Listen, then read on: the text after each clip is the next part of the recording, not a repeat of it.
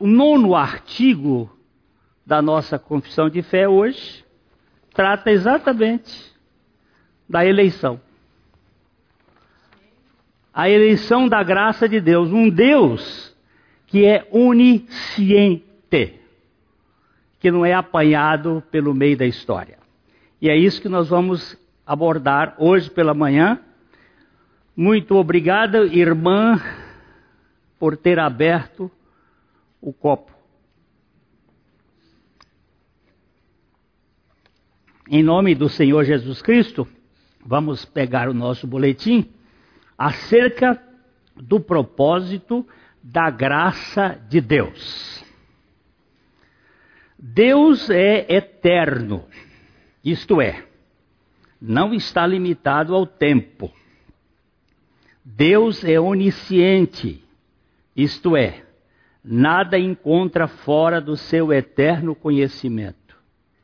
Ele não conhece mais hoje do que sempre conheceu. O que é histórico, ele já sabia. E a sua presciência é apenas para nós que vivemos no tempo. Deus é o eternamente onisciente. Preste bem atenção. Existe hoje uma teologia chamada teologia do processo, que diz que Deus aprende, que ele ele passa por mudanças. Tem alguns teólogos grandes aqui no Brasil sustentando essa ideia. E tem as misturas. E é por isso que este artigo de fé que nós adotamos, ele foi editado em New Hampshire, nos Estados Unidos, em 1833. Ele foi publicado pela Convenção Batista Brasileira em 1917. E ele foi adotado por esta igreja em 1990, registrado em cartório, para não haver problemas. Então, nós não estamos em cima de ideias criadas assim por, por qualquer. Foi, é produzido ao longo do tempo, em alicerce firme. Deus é onisciente. Quando eu digo onisciente, eu não sei explicar isto. Mas é que ele sabe tudo, sempre soube de tudo como tudo é agora, antes de tudo ser. Ele sabe todas as coisas. William Hendrickson observa: o ato que teve lugar no tempo tinha suas, sua base no ato que ocorreu na eternidade. Tudo que é histórico foi planejado no passado eterno e tudo que Deus fez tem um eterno propósito. Não há incidentes casuais ou acidentes de percurso no projeto eterno de Deus, pois caso houvesse, ele seria surpreendido por algo que não sabia, e neste caso, ele não seria onisciente. Deus é eternamente onisciente. Uh, Vamos aqui imaginar isso aqui.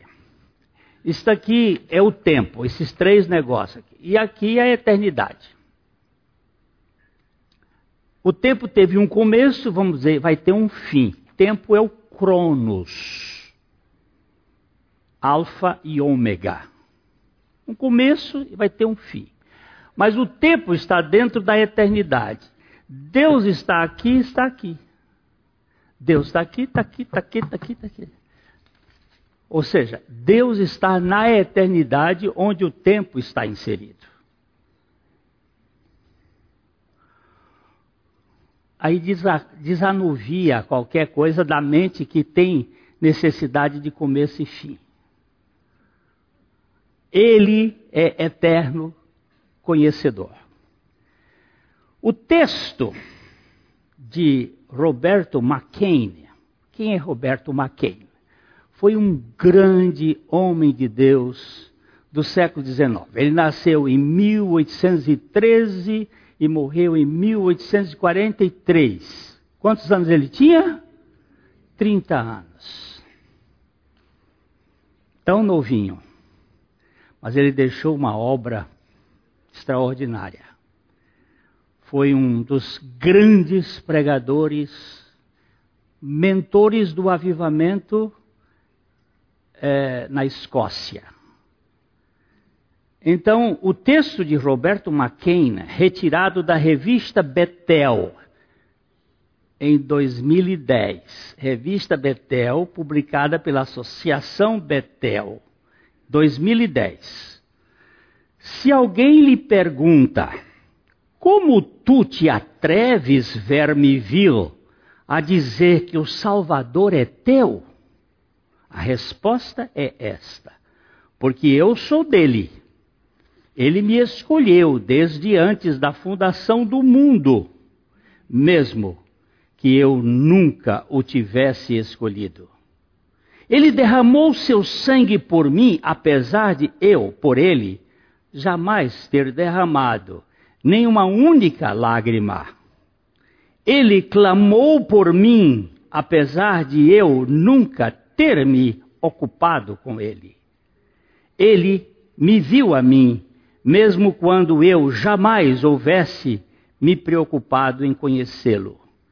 Ele me amou primeiro, por isso eu o amo. Ele me escolheu, por isso eu o escolhi para sempre. Meu amado é meu e eu sou dele. Este, esta era a pregação de Maquena. Primeiro parágrafo do artigo de fé da nossa igreja diz o seguinte: cremos que a eleição é o propósito eterno de Deus, segundo o qual ele misericordiosamente regenera, santifica e salva pecadores. Ou seja, pela graça da ação soberana da Trindade, os crentes são selecionados em Cristo, nas eras eternas, para a salvação preparada antes da fundação do mundo e da queda do ser humano. Deus é onisciente. Ele sabe tudo e tudo está dentro do seu propósito. As Escrituras dizem que Deus, o Pai, nos abençoou com, todas as, com todo tipo de bênçãos espirituais. Efésios 1, 4 e 5.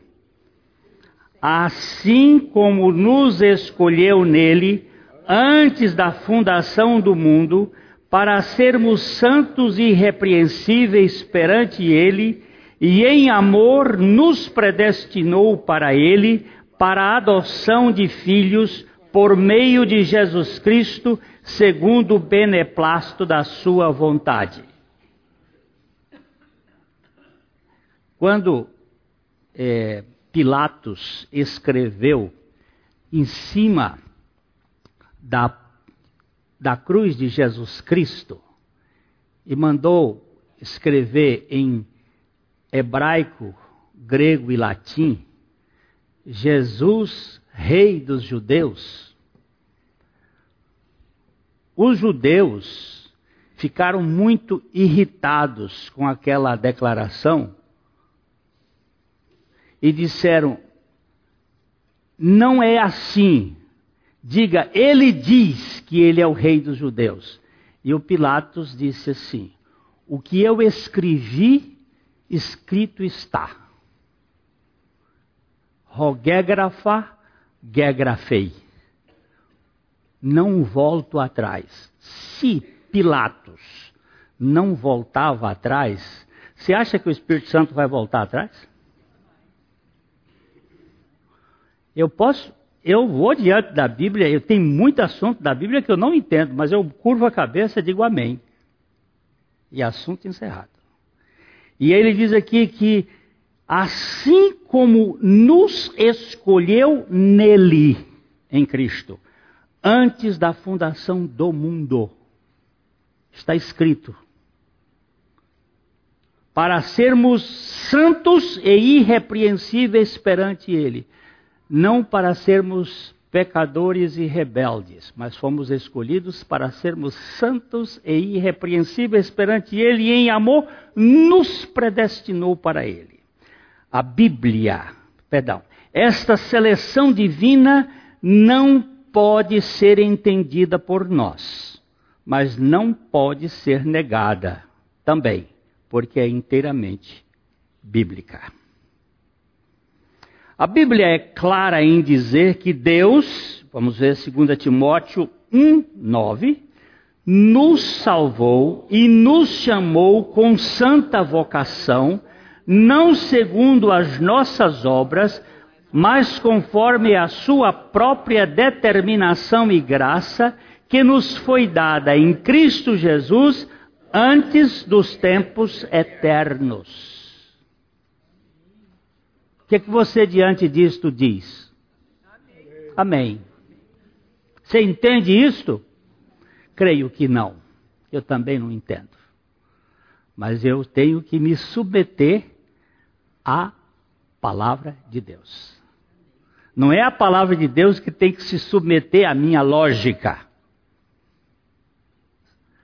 É, esta semana eu recebi um, um WhatsApp em que o padre, um arcebispo, ele está com uma, um negócio de cor na cabeça, assim, não pode ser padre, não, deve ser arcebispo. Disse que a igreja está acima da Bíblia.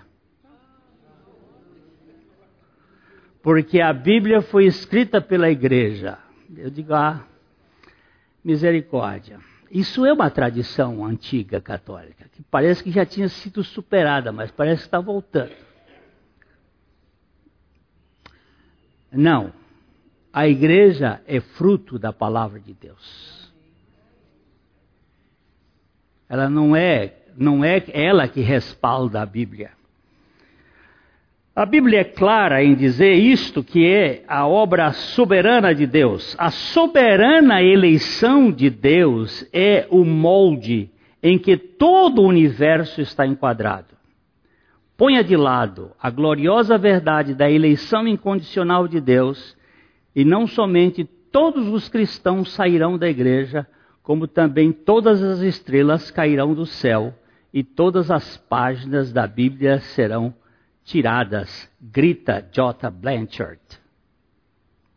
Segundo ponto, é que ela, isto é, a eleição, sendo perfeitamente coerente com o livre-arbítrio do homem, inclui os meios de que Deus se serve para levá-la a efeito. Isto é, pela graça do Espírito Santo. Eu, pessoalmente, não apoio a ideia livre-arbítrio. Por quê?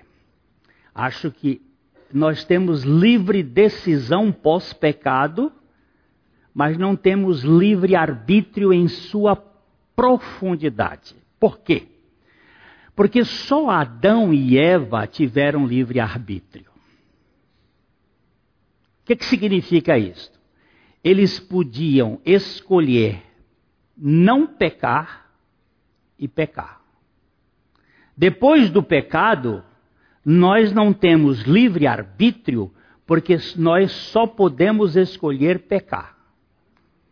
Nós não podemos escolher não pecar. Só depois de regenerados pelo Espírito Santo, por obra e graça de Jesus Cristo feita na cruz, é que nós temos a livre decisão de optar. Primeiro precisamos ser regenerados ou vivificados pela palavra para poder decidir se cremos ou não cremos. Porque um morto não tem condições de decidir. Ninguém é salvo arbitrariamente, mas todos os que foram salvos pela graça são escolhidos por Deus. Nós vamos ler 2 Tessalonicenses, capítulo 2, 13 e 14. Por isso, devemos sempre dar graças a Deus por vós, irmãos amados pelo Senhor, porque Deus vos escolheu desde o princípio para a salvação, pela santificação do Espírito e fé na verdade, para que também vos chamou mediante o nosso Evangelho para alcançardes a glória de nosso Senhor Jesus Cristo. A escolha divina é fato e a decisão humana é indispensável. As duas coisas são como os dois trilhos de um trem. Eles correm paralelos e, segundo a descrição matemática, duas paralelas correm até se unir no infinito. Lá no infinito, lá no trono de Deus, elas se unem. Agora aqui na terra elas vão andar juntas. Tanto a soberania de Deus como a decisão humana caminham juntas.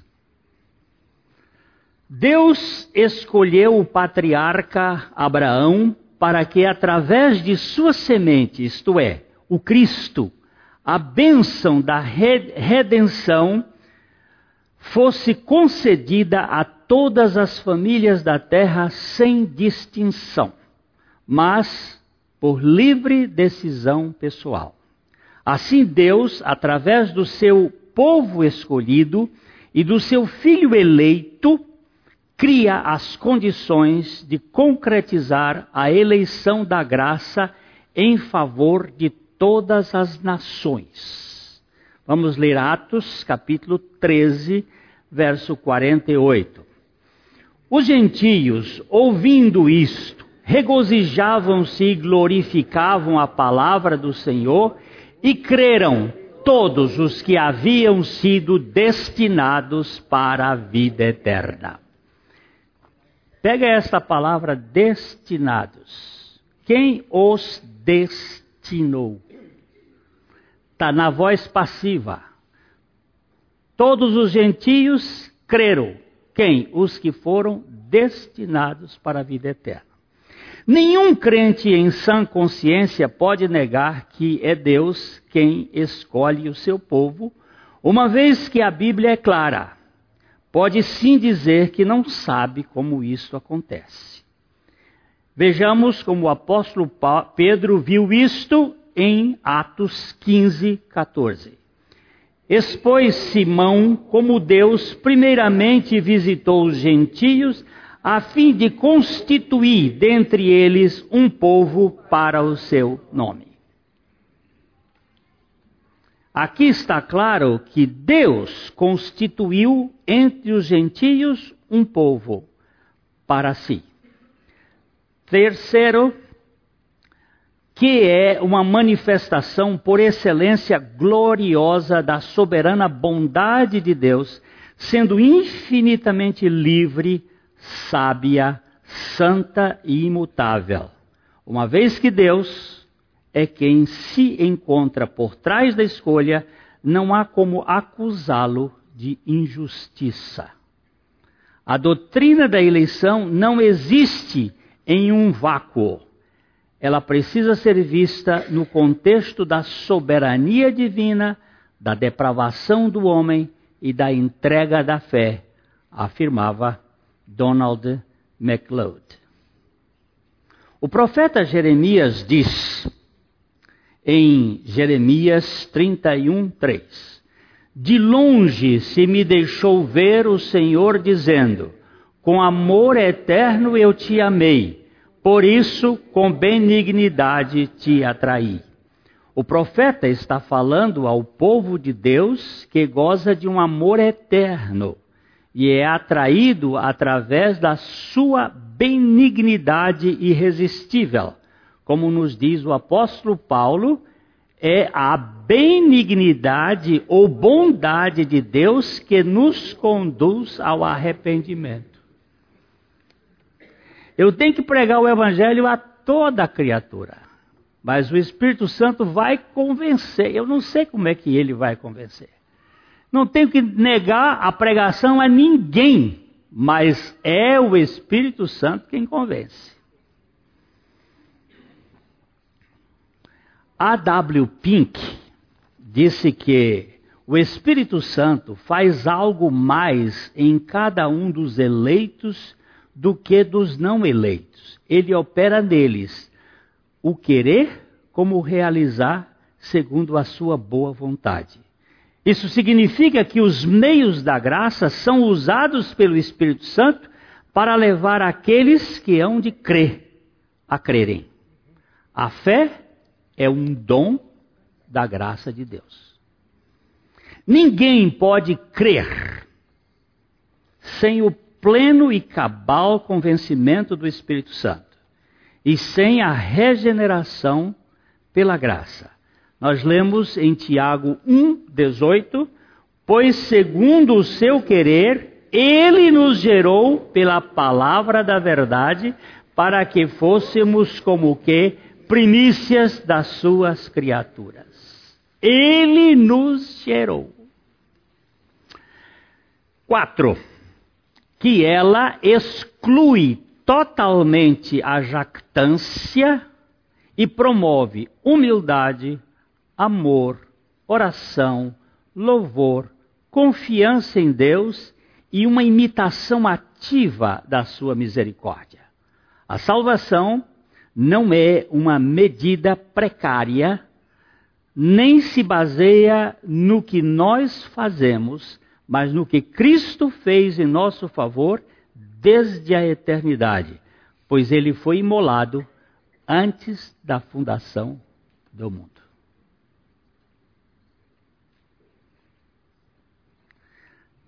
Ninguém pode se orgulhar por ter nascido em uma determinada família ilustre ou nobre, porque isto não dependeu da sua escolha. Ninguém pode se vangloriar de ter sido regenerado, pois a sua decisão em receber a Cristo foi precedida de uma operação divina que vem desde as eras eternas. 1 Coríntios capítulo 4, versículo 7. Pois quem é que te fez sobressair? E que tens tu que não tenhas recebido? E se o recebeste porque te vanglorias, como se o não tivesse recebido? Ah, o que que você fez, menina, para nascer na família da Belma e do Paulo? Você não, não pediu? Você não, não interferiu um pouquinho?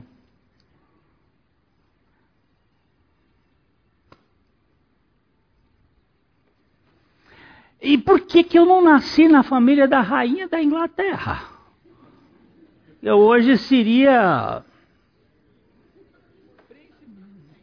Não, eu sou mais velho do que o, o Charles, eu seria o eu seria o. Ela ia morrer e eu ia ser o rei. Mas por que, que eu não nasci? Não depende de mim. E o Charles também não depende dele ter nascido na família.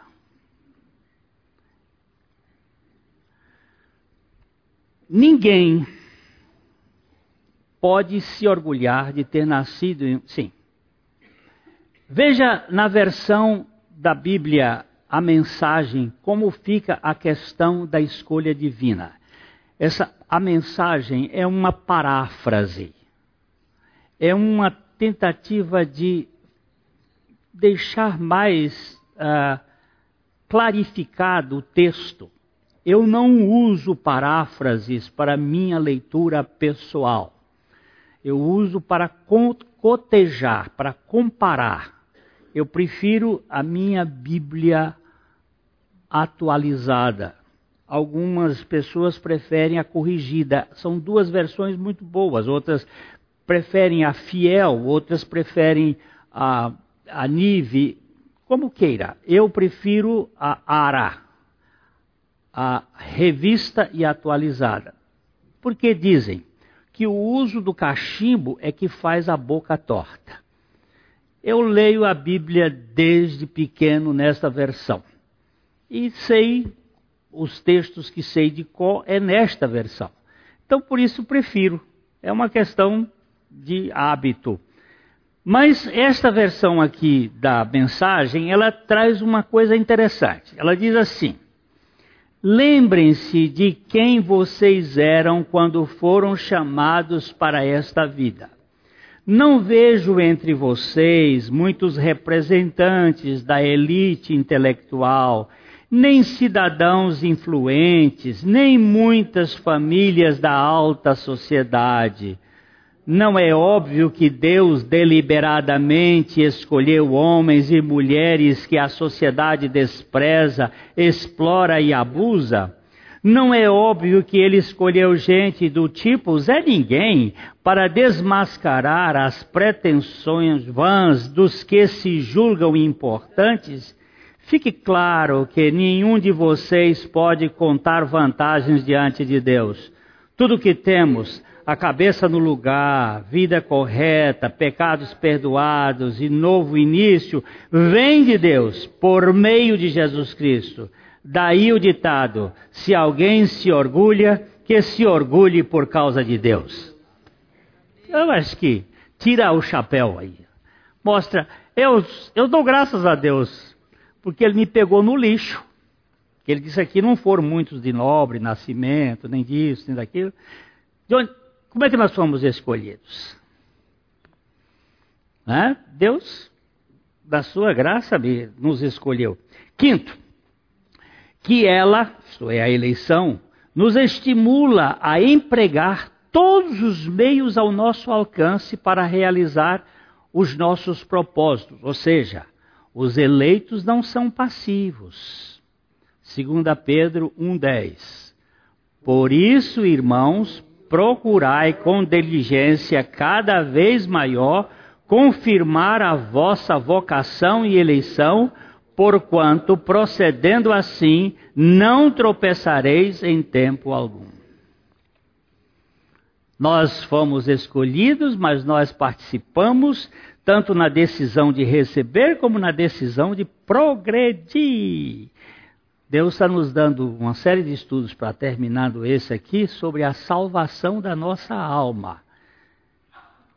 Eu sei que tem muita gente regenerada, graças a Deus, que precisa ser salvo da alma. Tem uma alma complexa, alma embolorada, uma alma ranzinza, ranheta, implicante, chata. Alguém outro dia me disse assim: pastor, falando de um parente lá, e disse: Olha, eu, eu percebo que é, ela, ela é crente, sim, mas é chata demais. É, eu sei que é crente, ela tem, tem fé, mas, pastor, eu digo, é, precisa da salvação da alma. E a Bíblia está cheia de textos sobre salvação da alma. Por quê? Porque a gente vem de uma cultura. O povo de Israel veio do Egito. Ele trazia a cultura egípcia. Precisou de 40 anos para toda aquela turma morrer. A morte da alma é necessária. Nós precisamos fazer aquilo que Jesus disse: Você quer ser meu discípulo? Renuncie-se a si mesmo. Tome a sua cruz cada dia e siga-me. Eu sei que eu tenho um bocado de troço na minha, um bocado de lixo na minha história que precisa ser, passar uma patrola e arrancar isto pela graça de Deus. Deus nunca salva espectadores, mas ressuscita mortos que respondem com responsabilidade à vocação celestial. O chamado divino requer a reação humana, 2 Timóteo 2,10. Por esta razão, tudo suporto por causa dos eleitos, para que também eles obtenham a salvação que está em Cristo Jesus com eterna glória. Você preste atenção nos tempos verbais. Paulo está dizendo: por esta razão tudo suporto por causa dos eleitos, para que também eles obtenham. Nós fomos conquistados pelo Senhor, mas precisamos conquistar aquilo para o qual também fomos conquistados. Há uma parceria no, na, na santificação muito linda. Sexta, que ela pode ser conhecida pelos seus efeitos naqueles que verdadeiramente creem no Evangelho. Que ela, isto é, a eleição pode ser conhecida pelos seus efeitos naqueles que verdadeiramente creem no Evangelho. Vamos ler 1 Tessalonicenses 1, 4 e 5. Reconhecendo, irmãos amados de Deus, a vossa eleição, porque o nosso evangelho não chegou até vós tão somente em palavras, mas sobretudo em poder, no Espírito Santo e em plena convicção, assim como sabeis ter sido o nosso procedimento entre vós no amor de, de, de vós, por amor de vós. O bispo J.C. Riley disse: a Bíblia fala de eleição por meio de santificação, por meio da santificação e de predestinação à conformidade com a imagem do Filho de Deus. Se faltarem estes ingredientes, é perda de tempo falar em eleição. As maiores dificuldades que temos com este assunto são, primeiro, a nossa real compreensão do que significa o assunto. Segundo, a nossa falta de identificação com a santidade do Espírito. Como é que eu sei que uma pessoa é eleita? Pelos efeitos da santidade da vida de Cristo dela. Ó. Oh, a gente sabe, não sabe quem foi eleito antes de mostrar os frutos. E os frutos da eleição é vida santa. É vida santa. Se não temos essa vida de santidade, alguma coisa está errada. E a santidade tem que se manifestar. Sétima, que é a base de nossa confiança. A eleição é a base de nossa confiança. Romanos 8, 29 e 30. Porquanto aos que de antemão conheceu, também os predestinou para serem conformes à imagem do seu filho, a fim de que ele seja o primogênito entre muitos irmãos. E aos que predestinou, a esses também chamou. E aos que chamou, a esses também justificou. E aos que justificou, a esses também glorificou. Aqui nós temos uma corrente de ouro que falta só um elo a santificação porque a santificação não é monérgica, não é Deus que faz sozinho. É Deus que motiva e nós respondemos. A Bíblia é muito incisiva com esta pergunta. Vamos ler aqui Romanos 8:33. Quem tentará acusação contra os eleitos de Deus? É Deus quem os justifica é a prova da justificação, e a prova da justificação é a santificação do crente.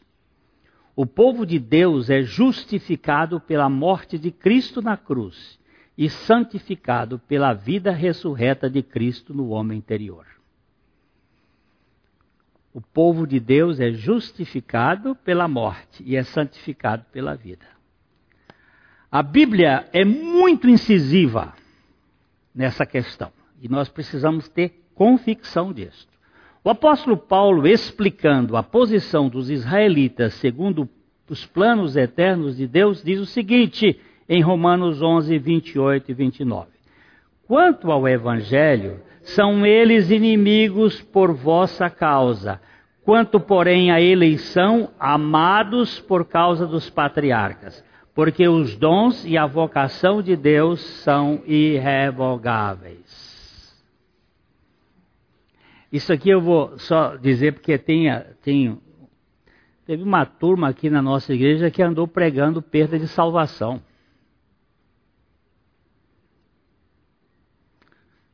E você é salvo, mas você é que tem depois que segurar a sua salvação, porque se você não segurar a sua salvação, você perde a salvação.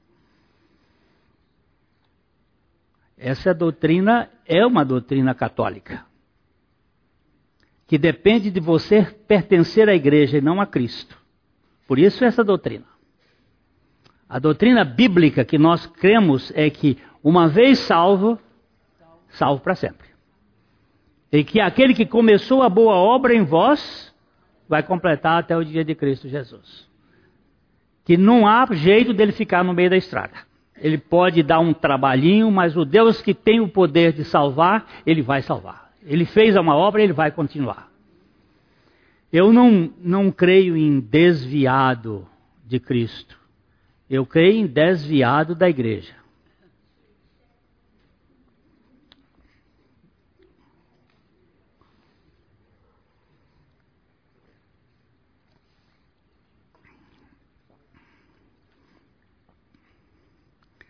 Oitavo e que em relação a nós mesmos devemos procurar com diligência fazer cada vez mais firme a nossa vocação e eleição, preparadas nos tempos eternos dentro da perfeita onisciência divina.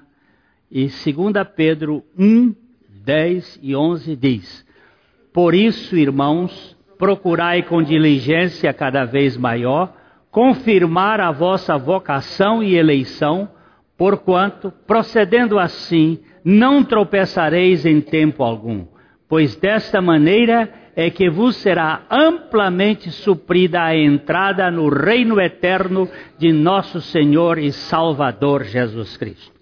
Uma das doutrinas que nós vamos estudar mais para frente, que eu acho tão segura, chama-se a perseverança dos santos.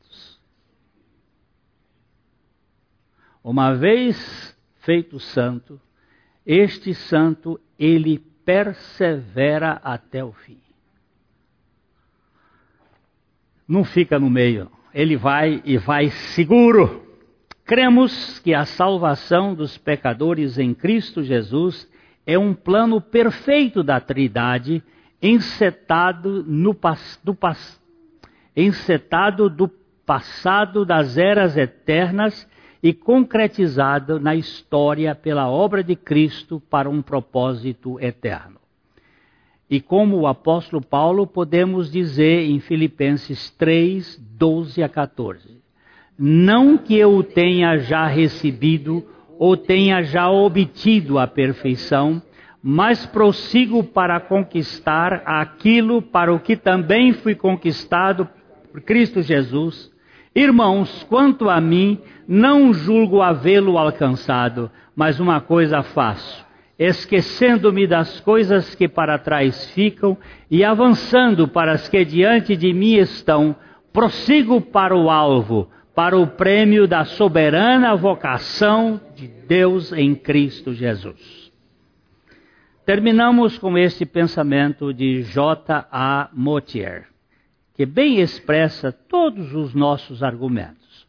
O plano de Deus para a salvação não é uma decisão para remediar uma situação histórica. Ele antecede a obra da criação. Aleluia!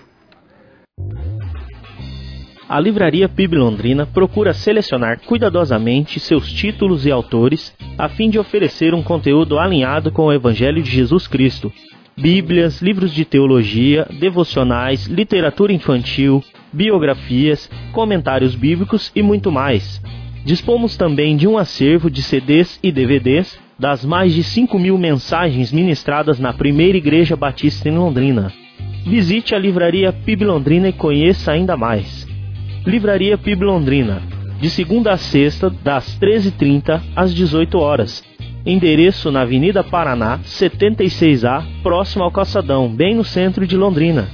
Ligue para 3372 8921 ou acesse o site www.livrariapiblondrina.com.br